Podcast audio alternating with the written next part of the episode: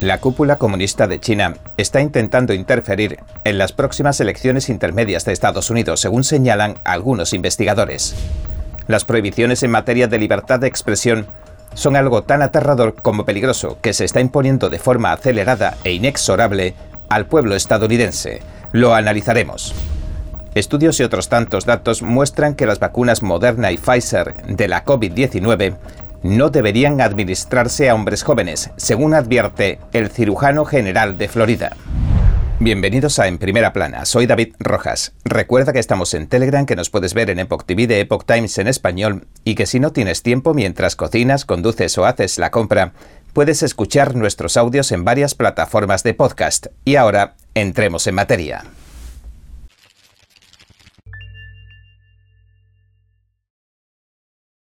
La cúpula comunista de China está intentando interferir en las elecciones intermedias que celebrará Estados Unidos el 8 de noviembre.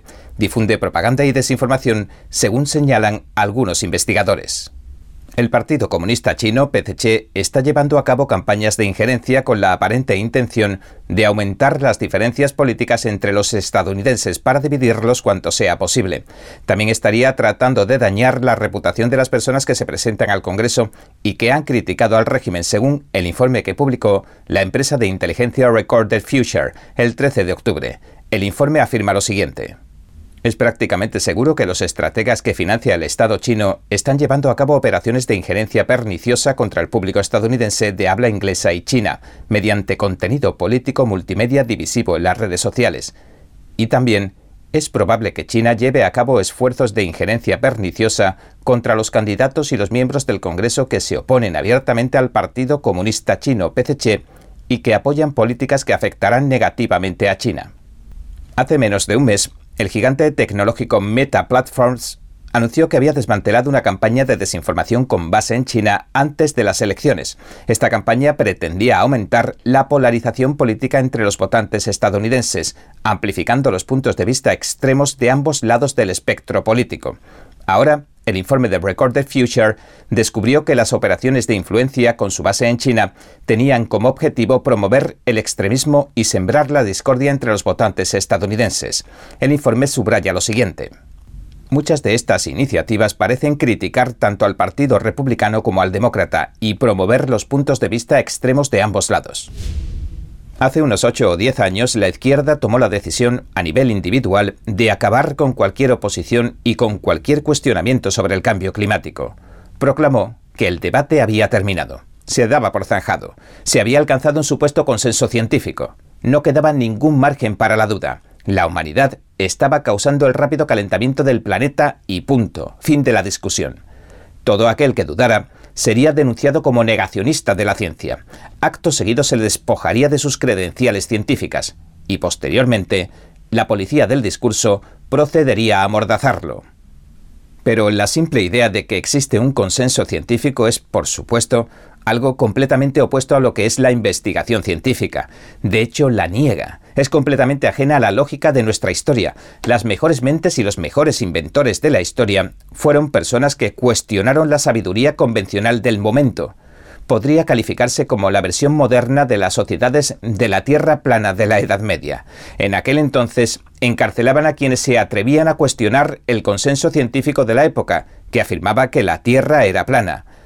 Es curioso que las mismas personas que proclaman el consenso científico de hoy fueron los que predecían catástrofes allá por los años 70.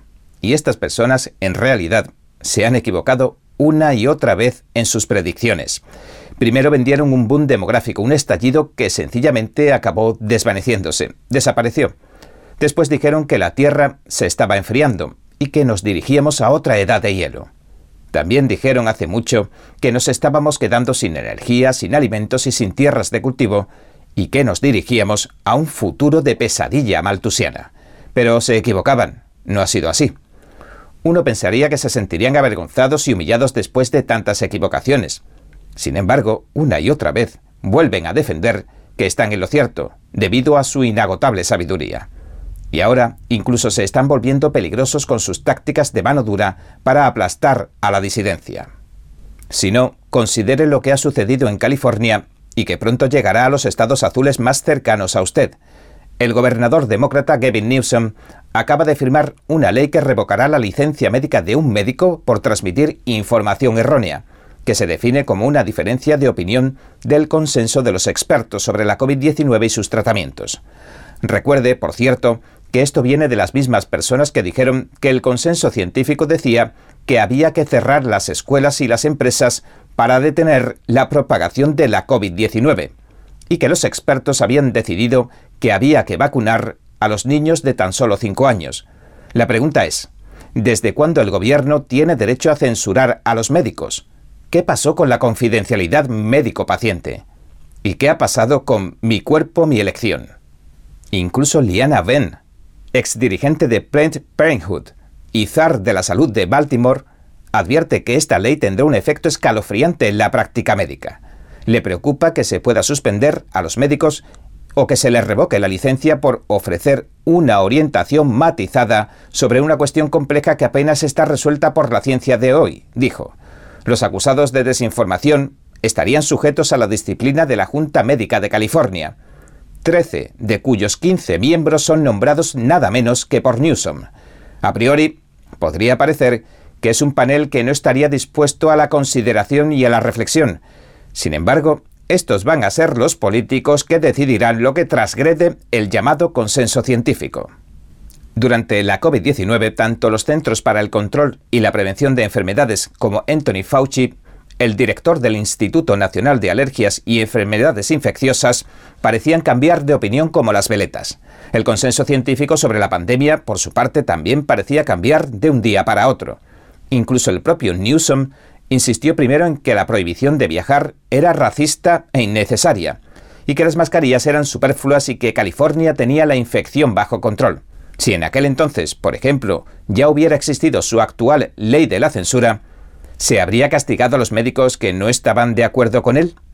Ahora también tenemos a las grandes plataformas de redes sociales que censuran cualquier cuestionamiento sobre la eficacia de las últimas vacunas, incluso las opiniones de los principales expertos médicos.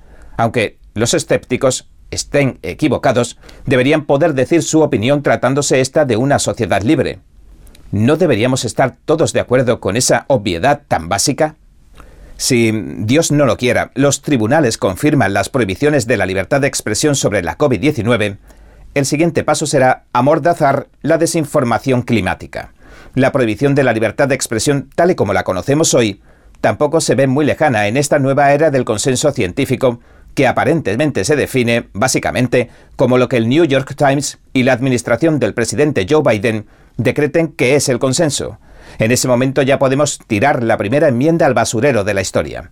Esto es algo muy aterrador y peligroso que se está imponiendo de forma acelerada e inexorable, al parecer, al pueblo estadounidense. Y lo más alarmante de todo esto es que casi ningún liberal con sentido común está hablando en contra de esta locura. Me pregunto, ¿también les han amordazado? América Latina pode, nesse momento, ser o grande farol para a nova esquerda que nós precisamos criar no mundo. Nós estamos cercados de bandeiras vermelhas. Las preguntas me parecieron demasiado importantes para ignorarlas. Temos outras poucas potências de olho no Brasil. ¿Qué intereses extranjeros hay en esta disputa? Há riscos de ataques de diversas formas y origens. Quise llegar a la verdad de estos hechos y de lo que significa. Virtually every country in Latin America is now going down the Sao Paulo Forum Road, the Workers' Party model. Isso acaba por transformar esses países em narco-estados. É o último bastião da América do Sul. Se cair o Brasil, é um perigo muito grave para todas as Américas. One of the most critical elections in world history. It's not just about Brazil. This is about the entire Latin America. This is about the entire Western Hemisphere. And if the Western Hemisphere falls, that's that's a that's a that's a communist world. So that's the short answer.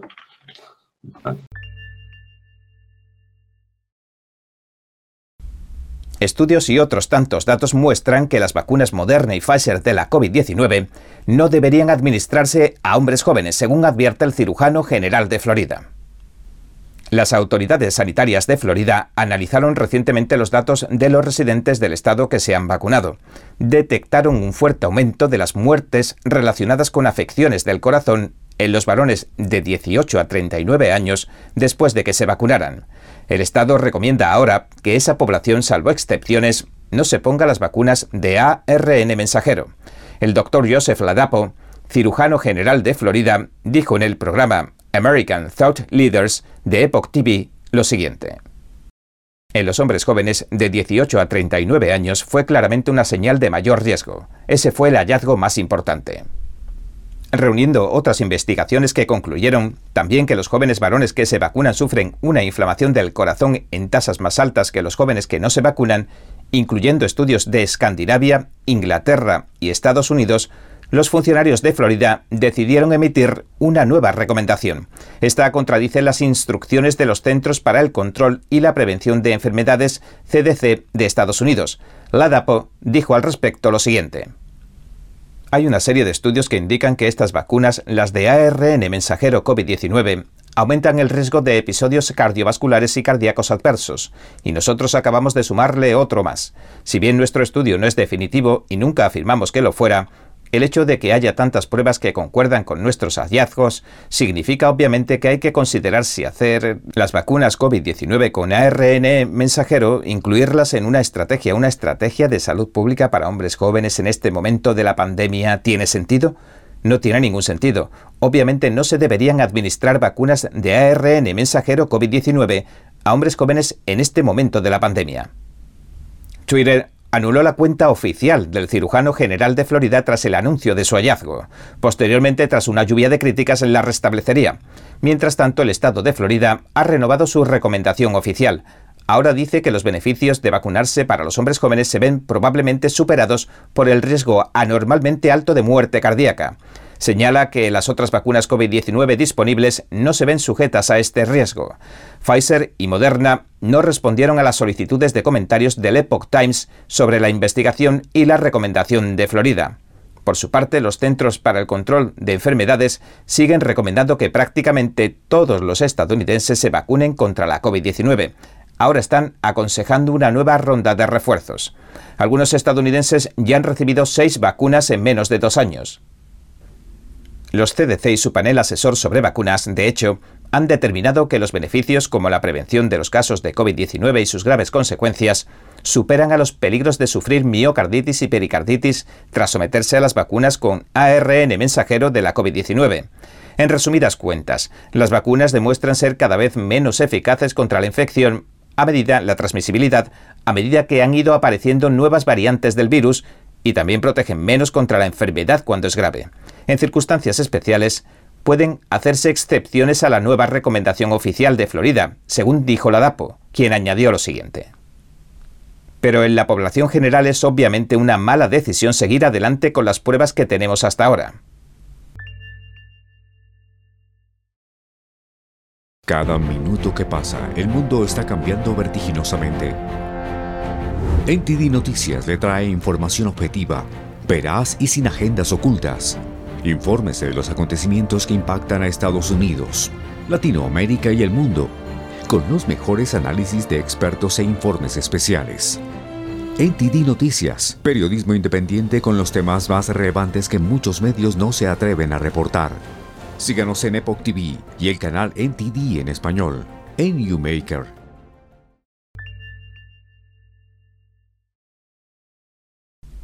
Y ahora otra interesante entrevista de nuestro compañero Eduardo Zompa de NTD Noticias.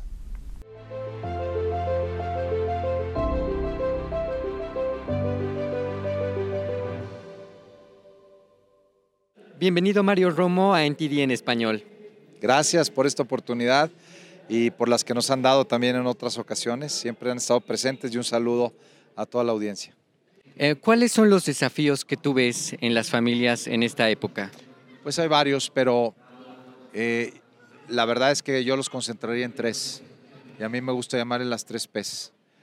Y lo digo así, el amor se escribe con P. El amor se escribe con falta de ortografía. ¿Por qué? Porque estas tres P's, y espero que sirva para que eh, pues, quienes nos escuchan eh, lo recuerden, La primera P es que uno de los grandes desafíos en la familia para poder vivir de manera más plena es que hace falta presencia, presencia de los padres en casa. Es cierto que hay que salir a trabajar, que la vida está muy cara, que tienen que trabajar los dos o cuando solo hay un padre, pues tiene que hacer la labor de ambos. Pero también es cierto que hay cosas que no son sacrificables y eso es el tiempo con los hijos. Siempre hay algo que se puede hacer más para estar más tiempo con la familia.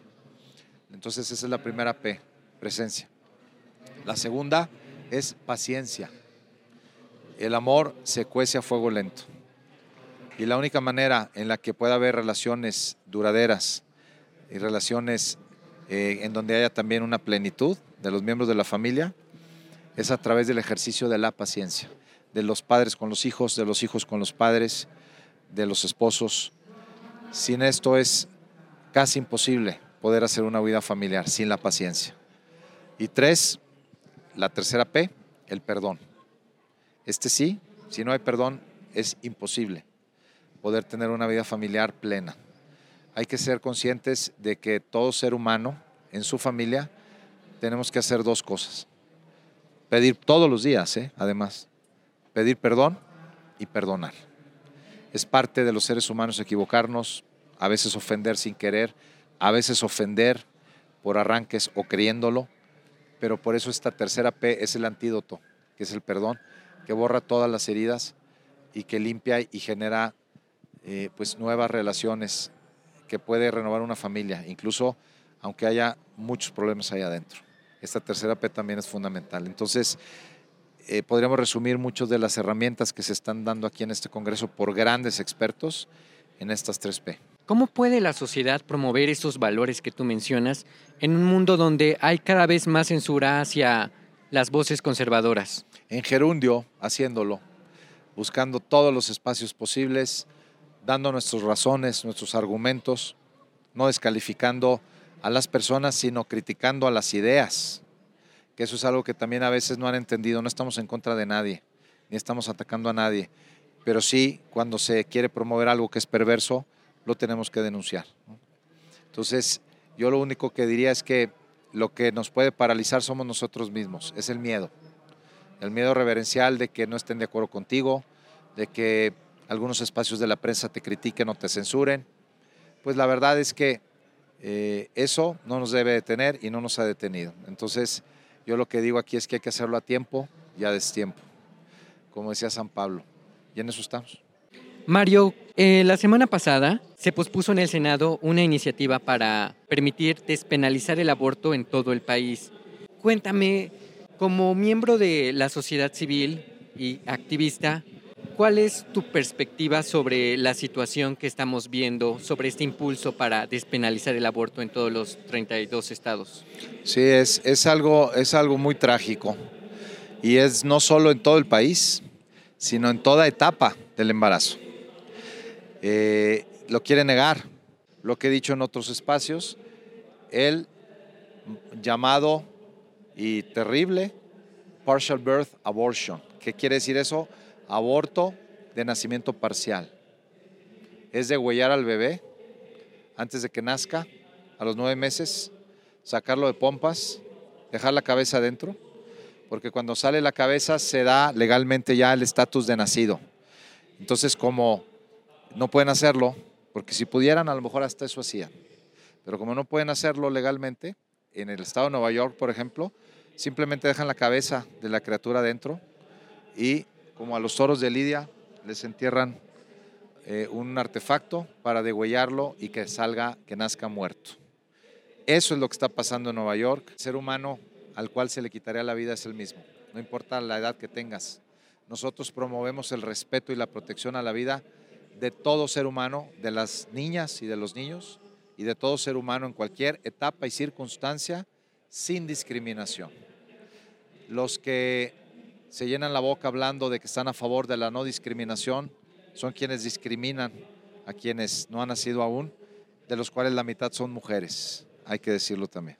¿Cuál es la perspectiva de que se encancille a los activistas pro vida como de ultraderecha? Es una muletilla que se utiliza para desacreditar ad hominem, sin dar argumentos, desacreditar al interlocutor, al mensajero.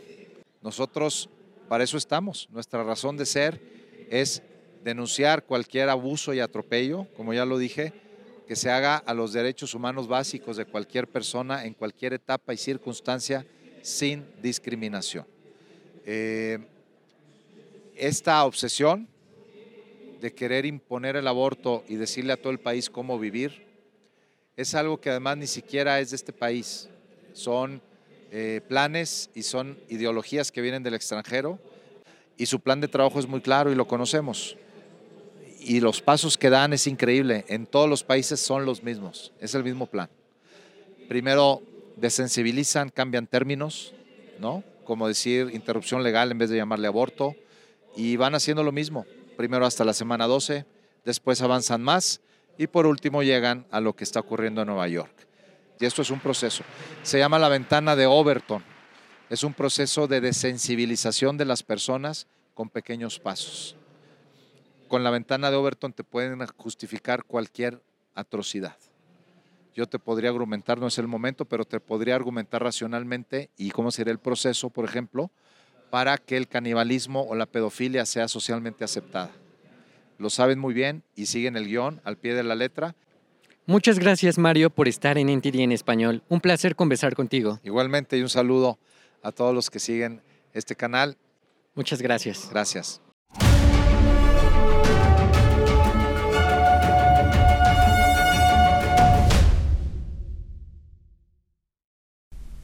Bien, este ha sido nuestro episodio de hoy. Gracias por sintonizarnos. Si te gusta nuestro programa, por favor, no olvides darle a me gusta, suscribirte y compartir este vídeo con tus amigos y tu familia, porque todo el mundo merece conocer los hechos. Una vez más, gracias por ver en primera plana. Nos vemos mañana.